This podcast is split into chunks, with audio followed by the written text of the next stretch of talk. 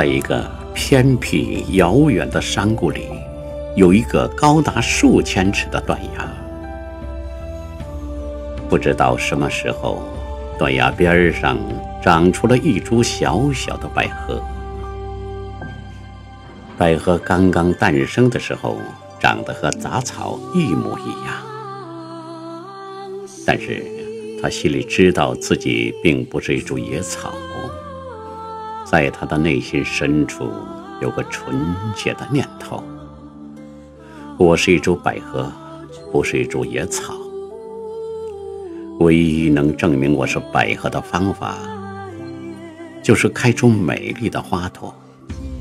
有了这个念头，百合努力地吸收水分和阳光，深深地扎根，直直地挺着胸膛。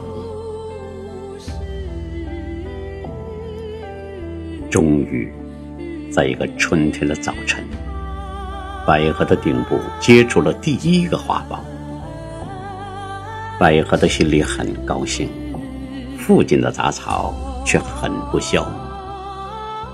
他们在私底下嘲笑百合：“这家伙明明是一株草，偏偏说自己是一株花，还真以为自己是一株花。”我看他的顶上结的不是花苞。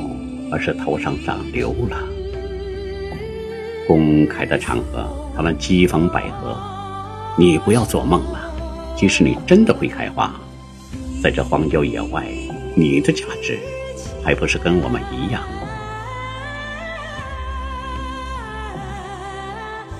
偶尔有蜂蝶、鸟雀飞过，他们也会劝百合不用那么努力开花。在这断崖边上，纵然开出世界上最美的花，也不会有人来欣赏呀。百合说：“我要开花，是因为我知道自己有美丽的花。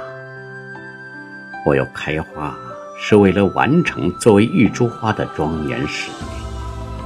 我要开花，是由于自己喜欢以花来证明自己的存在。不管。”有没有人来欣赏？不管你怎么看我，我都要开花。在野草和蜂蝶的比下，百合努力地释放内心的能量。有一天，它终于开花了。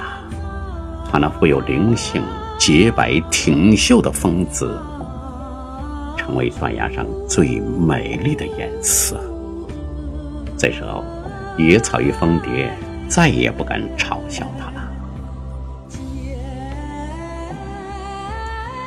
百合花一朵一朵盛开着，每一朵花上每天都有晶莹的水珠。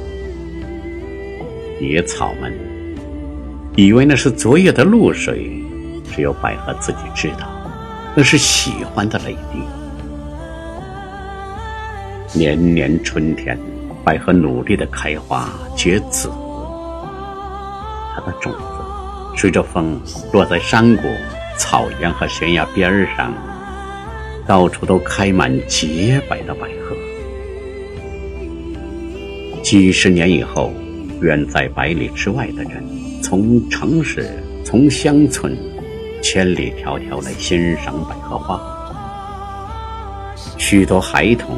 跪下来嗅着百合花的芬芳，许多情侣互相拥抱，许下了百年好合的誓言。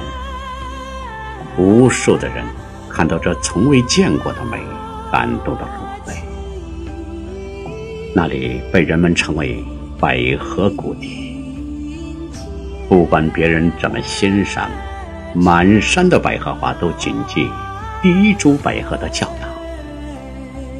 我们要全心全意、默默的开花，以花来证明自己的存在。